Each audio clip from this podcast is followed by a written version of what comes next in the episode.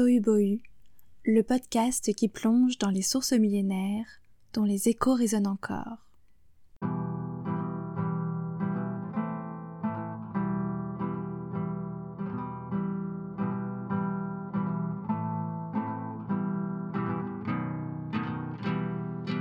Comment choisir son partenaire de vie? Aujourd'hui en France, la plupart des parents n'ont plus leur mot à dire dans les unions de leurs enfants. Pourtant, dans un certain nombre de pays, les mariages arrangés restent majoritaires et plébiscités, par les anciennes comme par les jeunes générations. La sagesse des parents fait autorité, et le couple est moins vu comme une relation que comme un projet commun de construction d'un foyer.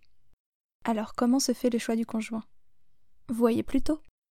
Chaye Sarah, la vie de Sarah, c'est le nom de notre chapitre, qui raconte sa mort et peut-être son héritage.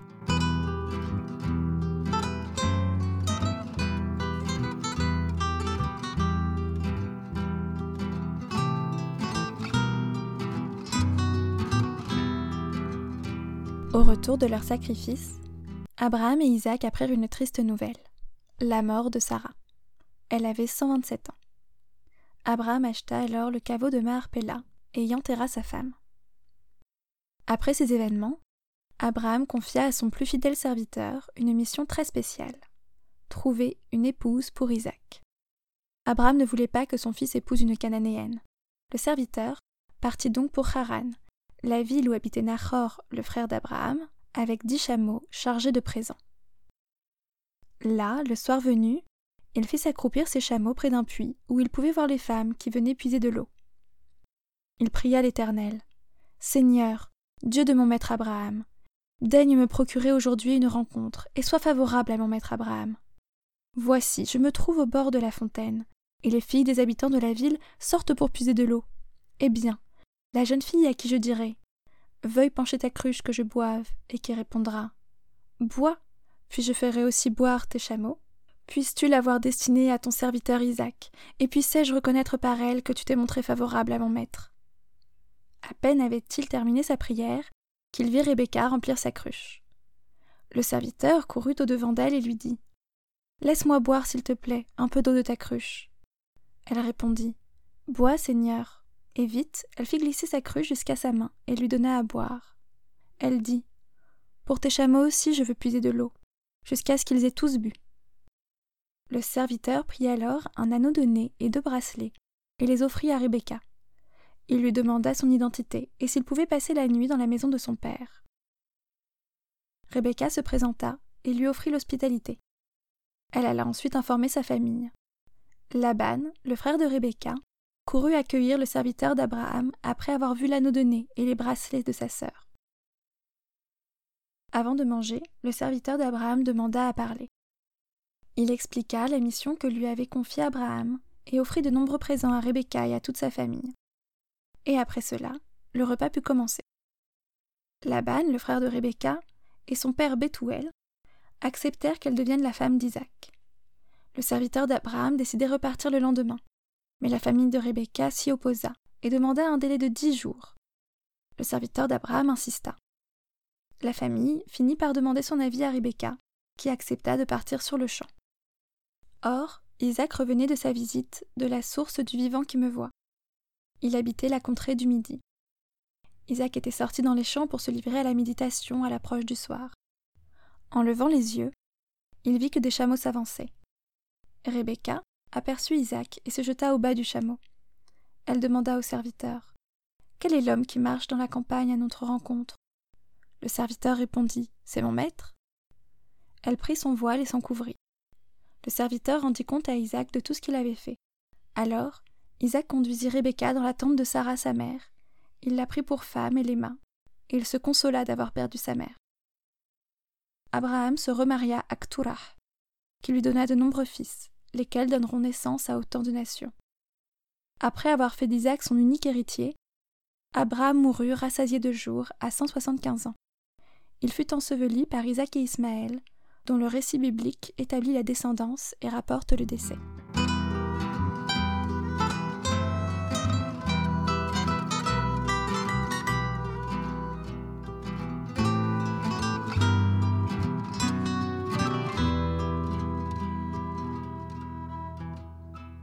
Comment choisir votre partenaire de vie? Désinstallez vos applis de rencontre, harnachez vos chameaux. Direction le village des ancêtres. Alors, notons d'abord que techniquement, ce sont vos parents qui enverraient un serviteur à la recherche de votre moitié. Très clairement, Isaac n'a pas son mot à dire, c'est Abraham qui prend tout en main. Déjà présenté comme passif et obéissant lors de la ligature, Isaac demeure écrasé par l'autorité paternelle. On le verra, les patriarches ne sont pas toujours de bons pères pour leurs enfants. Mais Abraham tente franchement de faire de son mieux, et on pourrait même supposer qu'il tente de distraire son fils, de combler le vide de la double épreuve de la mort que vient de subir Isaac, à savoir celle de sa mère et la sienne même lors du sacrifice. Abraham souhaite impérativement que la femme vienne du même pays que lui, et pas de Canaan, la terre pourtant promise par l'Éternel. Pourquoi l'origine géographique de sa future belle-fille tient-elle tant au cœur d'Abraham? Il ne parle pas de religion, de croyance ou même de richesse. Il tient juste à ce qu'elles viennent du même endroit.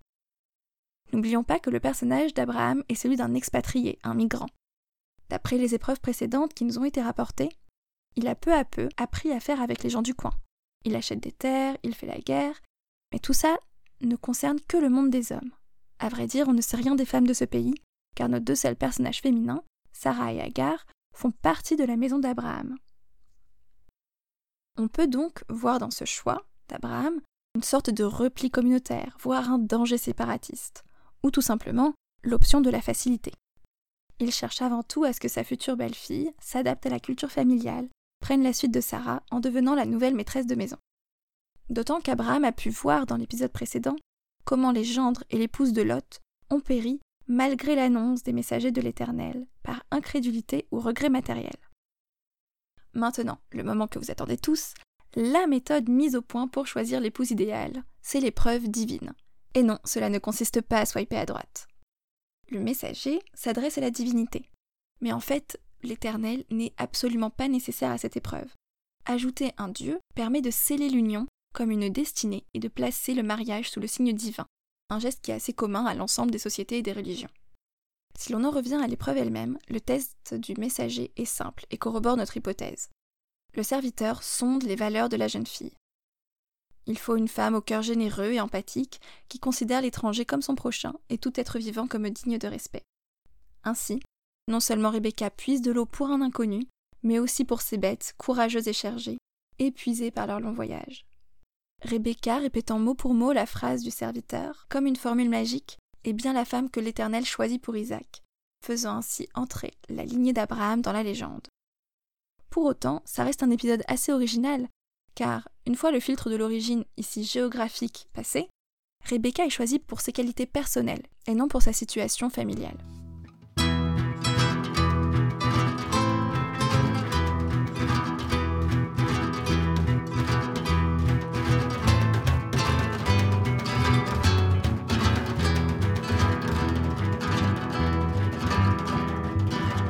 Portrait de la belle famille est un contrepoint parfait à celui de Rebecca, Vertueuse, modeste, attentionnée, Rebecca semble avoir grandi dans une famille avide, cupide et intéressée. Alors même que cette famille, on s'en souvient, est apparentée à celle d'Abraham. Eh oui, les différentes branches de la famille servent aussi de faire valoir à la branche principale. C'est un peu manichéen sur les bords, mais du coup, la morale à retenir est assez claire. Laban, le frère de Rebecca, fait un excellent accueil à l'étranger en voyant sa richesse. Ce comportement est à mettre en opposition directe avec celui d'Abraham, courant au devant des étrangers entreaperçus. Il est rare qu'on explique les actions dans la Bible, mais ici on nous précise bien que Laban avait vu l'anneau qu'offrit le serviteur à Rebecca avant de courir à sa rencontre. Face au récit du serviteur et peut-être à la richesse montrée, la famille de Rebecca la donne en mariage sans hésiter, en disant là qu'il s'agit d'un commandement de l'Éternel. Leur vrai Dieu ne semble pas être l'Éternel, mais la richesse, l'argent on s'oppose toujours plus diamétralement au modèle d'Abraham. Le lendemain, cependant, la famille cherche à retarder les échéances. Peut-être par bon sens et amour. Rebecca est jeune, et une femme qui quitte sa famille à l'époque la quitte pour de bon. Il s'agit donc des derniers instants qu'elle passe avec eux. Mais peut-être aussi par intérêt. Ils espèrent probablement recevoir des cadeaux au fur et à mesure en échange de l'hospitalité. Pour trancher, on demande son avis à Rebecca, et ce n'est pas anodin. C'est même un fait vraiment rare. Alors certes, dans la Bible, il y a des exemples de femmes qui agissent contre les normes, mais elles vont devoir prendre la parole, alors qu'ici on la lui donne. C'est un exemple pour la suite. Bien qu'il s'agisse d'un mariage arrangé, on respecte le consentement des époux, et notamment de la femme, bien que pour le moment on lui demande son avis que sur l'échéance du départ et pas sur la décision de partir ou de se marier. Rebecca accepte immédiatement de partir. Est-elle malheureuse chez elle? Cherche-t-elle à fuir le nid familial et à gagner sa liberté? On ne sait pas, mais ce qui est sûr, c'est qu'elle a hâte.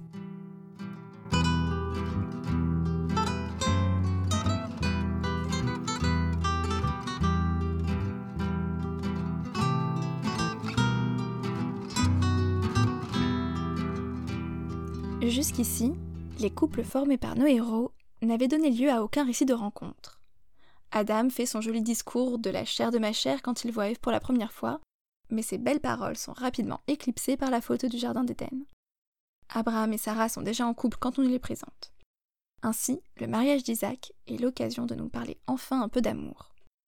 D'abord, le décor. Coucher de soleil, Isaac médite, il revient d'une source au nom évocateur et énigmatique, la source du vivant qui me voit. Les sources sont des lieux importants dans une région où l'eau est rare. C'est au puits que le serviteur trouve Rebecca et c'est du puits que revient Isaac lorsqu'il rencontre Rebecca. La répétition de ce motif, sa récurrence en miroir, signe peut-être l'inversion des caractères, une sorte de yin et de yang qui se retrouvent quand le couple se rencontre. Ensuite, les personnages. C'est Rebecca qui tombe amoureuse la première. Elle semble impressionnée par le personnage par sa prestance peut-être. Rien n'est décrit des sentiments, seules les actions sont mentionnées. Elle se voile, signe de modestie et de respect, mais aussi de son trouble et de son émoi. Isaac, assez passif jusque-là, obéissant à la voix de son père en qui il a entièrement confiance, commence à agir. Après le compte-rendu d'Eliezer, il prend enfin l'initiative et instaure Rebecca, nouvelle maîtresse de la maison, puisqu'il l'installe dans la tente de Sarah, sa mère défunte. On nous dit qu'il prend Rebecca pour femme sans vraiment parler de mariage, de réception ou de quoi que ce soit. Il n'y a pas d'union des familles ou d'union devant l'Éternel, mais c'est bien l'union charnelle qui semble sceller leur contrat. On nous dit très chastement il l'aima pour nous parler de leur relation sexuelle. En fait, cette relation amène la phrase suivante qui me terrasse à chaque fois. Et il se consola de la mort de sa mère, une phrase qui est à la fois très moderne et très archaïque. Moderne parce qu'elle assume tout à fait et très simplement une sorte de complexe de et archaïque puisqu'elle implique quand même que le rôle de l'épouse consiste à être pour l'homme une seconde mère.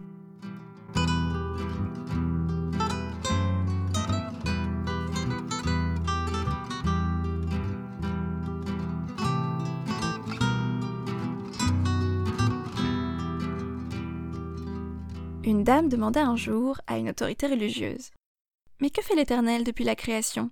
Il se repose Mais non, madame, il organise des mariages.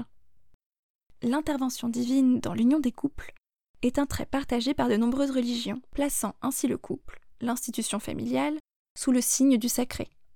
Dans la Bible, cette intervention prend son sens dans l'alliance transmise au fil des générations. Alors, une sélection divine et une rencontre romantique. Le joli couple formé par Isaac et Rebecca Suffira-t-il à fonder une belle et douce famille?